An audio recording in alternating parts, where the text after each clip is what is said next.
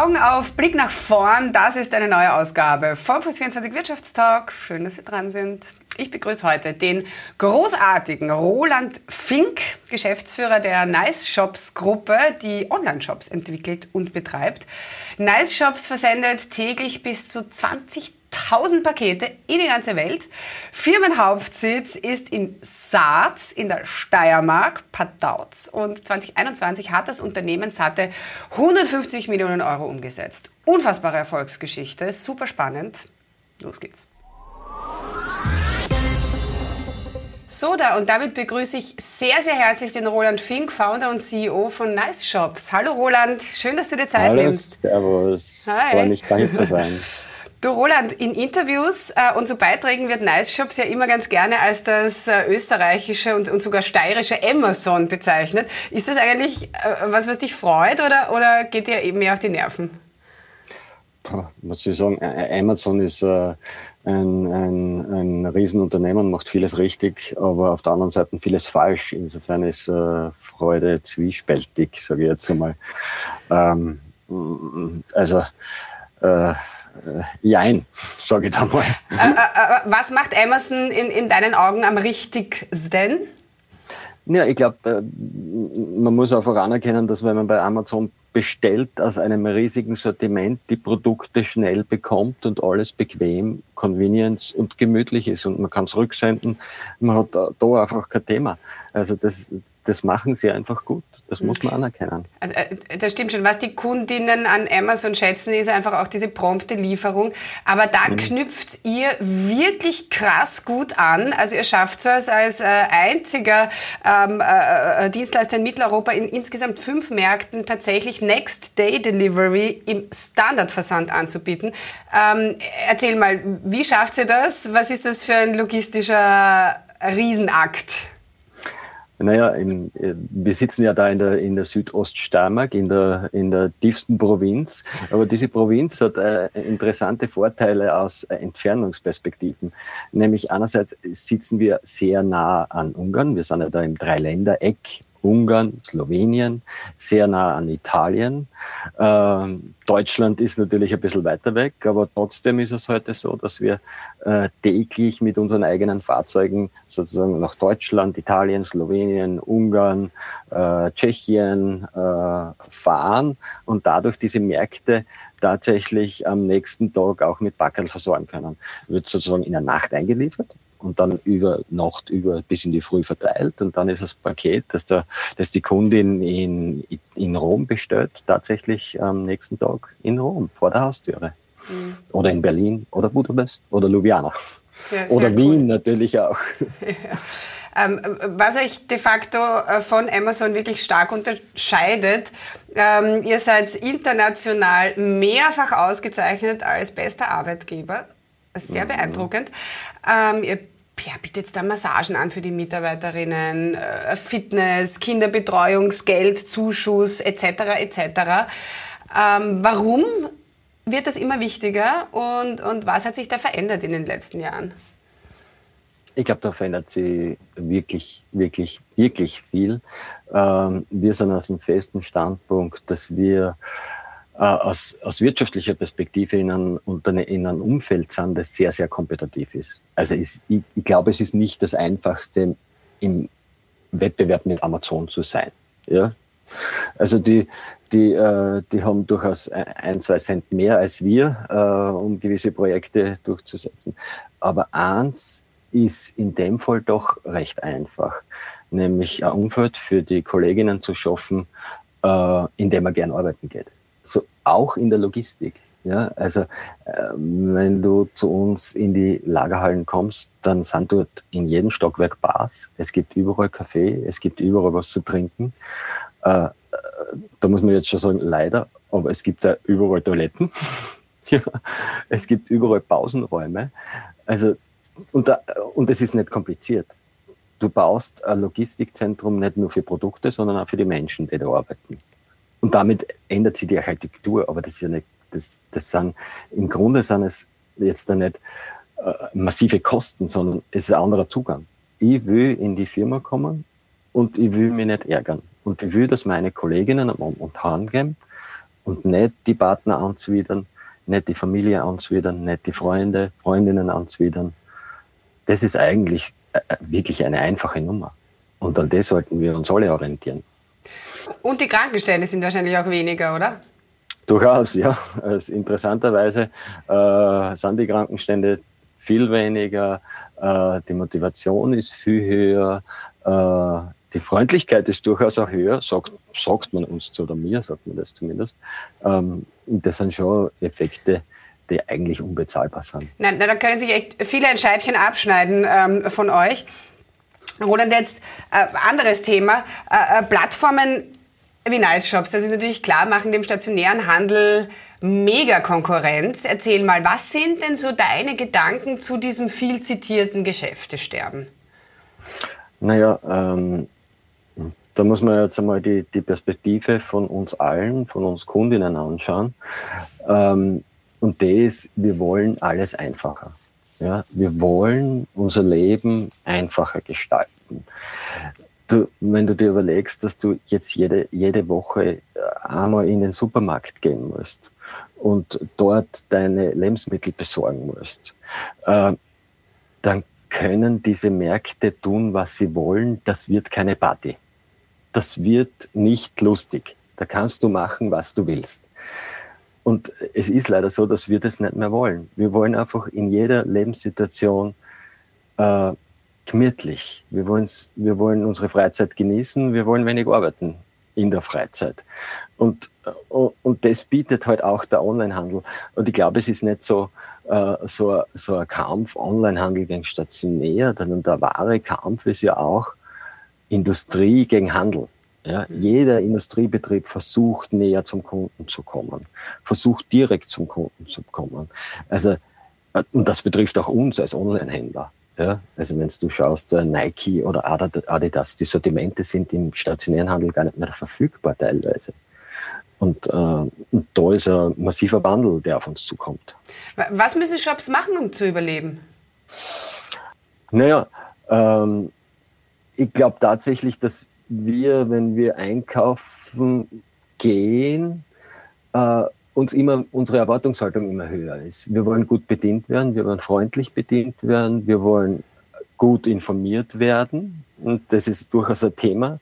Das halt, da, da spaltet es nicht, weil du hast einerseits den Druck, dem Kunden, der Kundin immer mehr Information zu geben und, und andererseits den Druck, auch das Geschäft aufrecht zu erhalten und du musst ja Gewinne erwirtschaften und du hast immer mehr Sortiment und im Baumarkt kennt sich keiner mehr aus, weil es so viele Sortimente gibt, dass du nicht einmal einen Berater äh, findest. Nicht? Und äh, das, das ist die, die Situation, die schwierig ist, aber da müssen wir ansetzen. Es kann doch nicht sein, dass die, dass die, und das ist bei uns tatsächlich so, dass bei uns Berater anrufen und Frage, Fragen zu Produkten stellen von den Baumärkten. Oder dass Baumärkte und deren Berater die Kundinnen zu uns schicken in den Online-Shop, weil sie dort leichter bestellen können. Das, das ist, das also das ist, ist unfassbar, Realität. ja. Ja, aber das ist Realität. Na gut, aber es kann ja jetzt zum Beispiel auch nicht sein, dass an Verkäufern und Verkäuferinnen in normalen Geschäften jetzt so viel Druck aufgebaut wird, dass man sagt, ihr müsst jetzt noch freundlicher sein, ihr müsst noch kompetenter sein, kriegt aber natürlich nicht mehr Zeit, ähm, mhm. weil, weil der Kunde das von euch fordert und verlangt, weil er sagt, sonst ist mir wurscht, sonst bestelle ich online. Mhm darfst aber, musst du aber auch die vielen positiven Beispiele auf der Fläche anschauen. Es gibt viele, viele, viele Neugründungen. Es gibt viele neue Händlerinnen, die die Sache ganz anders machen, eine andere Herangehensweise finden und erfolgreich sind in allen Bereichen. Wenn du die Mode anschaust, wie viele Modegeschäfte es noch gibt, wo ich irrsinnig gern hingehe, wo ich gerne einkaufe, wo ich gut beraten werde. Und das in einer Branche, die wirklich gebeutelt wurde in den letzten Jahren durch den Onlinehandel. Also, weil die sind sozusagen, die sind, wenn du willst, so, die sind durch mit dem Thema. Ja, schlimmer kommt es jetzt nicht mehr. Ein bisschen noch, aber es kommt nicht mehr schlimmer. Ja? Und, und in anderen Bereichen fängt es halt erst so richtig an, die Welle zu rollen. Zum Beispiel Lebensmittelhandel, nicht? so wie wir, wir das, was wir alles da, da sehen, äh, äh, die Alfis in Graz oder die, das Gurkel in Wien, äh, Nagenuss, äh, Magda, äh, das fängt natürlich auf die ganze Branche zu drücken an und auf den, auf den Lebensmittelbereich. Und äh, wir werden, ich glaube, es dauert nur mehr zwei, drei, vier Jahre, wo die Reves und Spaß sich Sorgen machen äh, über, die, über die Bestandsumsätze. Mhm. Wirkliche äh, Sorgen. Äh, äh, ich bestelle ja meine Lebensmittel jetzt auch seit geraumer Zeit, lasse ich sie mir nach Hause liefern, ähm, um Zeit zu sparen. Das Problem ist, mehr Zeit habe ich trotzdem nicht. Aber das ist, glaube ich, so ein, ich glaube, das ist ein grundsätzliches äh, Problem unserer Zeit. Über das äh, müssen wir mal ausführlich sprechen. Aber so prinzipiell, alles ist in Veränderung. Mhm. Ähm, das ist aber nichts Neues, das war schon immer so. Aber inwieweit ist denn diese jetzige Welt, diese Gesellschaft im extremen Wandel und das schneller, als wir schauen können? Ja, ich glaube, wir erleben äh, was, was, äh, was grundsätzlich aus meiner Sicht eine positive Auswirkung haben wird. Wir leben, wenn du, wenn du ein bisschen reinschaust, wir hören jetzt von, von, von Mangel an Lkw-Fahrern zum Beispiel in der letzten Zeit in den Nachrichten. Äh, und jetzt müssen wir sich überlegen, warum ist das so?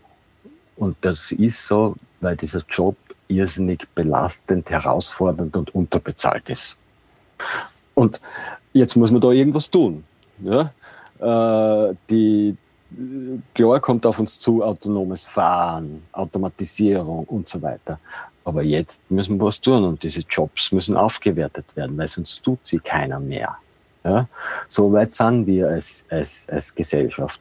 Und äh, wenn die aufgewertet werden, dann wird es wieder welche äh, geben, die diese Jobs machen. Und äh, da, da müssen wir einfach äh, so sein, dass wir das sehen. Und das ist in vielen Bereichen so. Aber, aber gerade Lkw-Fahrer sind wahrscheinlich, äh, der Beruf ist einer der ersten, der, der fallen wird in den nächsten Jahren, oder? Eben aufgrund der Vollautomatisierung. Ja, sicher. Da gibt es viele, viele Berufe, die in den nächsten Jahrzehnten äh, fallen werden. Gerade autonomes Fahren sind Millionen von Arbeitsplätzen in Europa damit verbunden. Ähm, rund um, das wissen wir auch, rund um Finanzdienstleistungen, immer höhere Prozessautomatisierung. Du schaust in Banken, äh, durchaus auch, muss man auch sagen, im, im, im Handel, ne? das sehen wir auch. Also äh, da passiert viel. Wo, wo geht unsere Gesellschaft hin? Was, was, was entwickelt sich dadurch? Natürlich müssen wir darauf reagieren. Wir werden Lösungen finden, die können sein, ähm, die können sein, dass wir alle nur mehr 15 Stunden in der Woche arbeiten müssen oder nur mehr 20 Stunden. Aber eins ist ganz sicher, wir brauchen Geld, damit wir uns was leisten können und damit das System funktioniert. Ja? Ähm, und jetzt kann es sein, dass Arbeit für viele nicht mehr, und das ist ja heute auch schon, der Mittelpunkt des Lebens ist. Ja? Sondern es ist vielleicht Fußball, vielleicht ist es Tennis, vielleicht ist es Schach. Ja?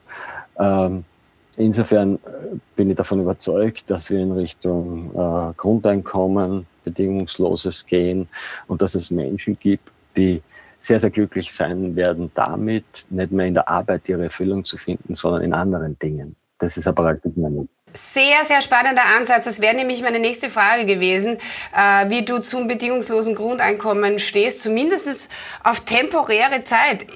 Ich glaube, wir werden da nicht drum herumkommen, oder? Und ich sehe das auch überhaupt nicht negativ.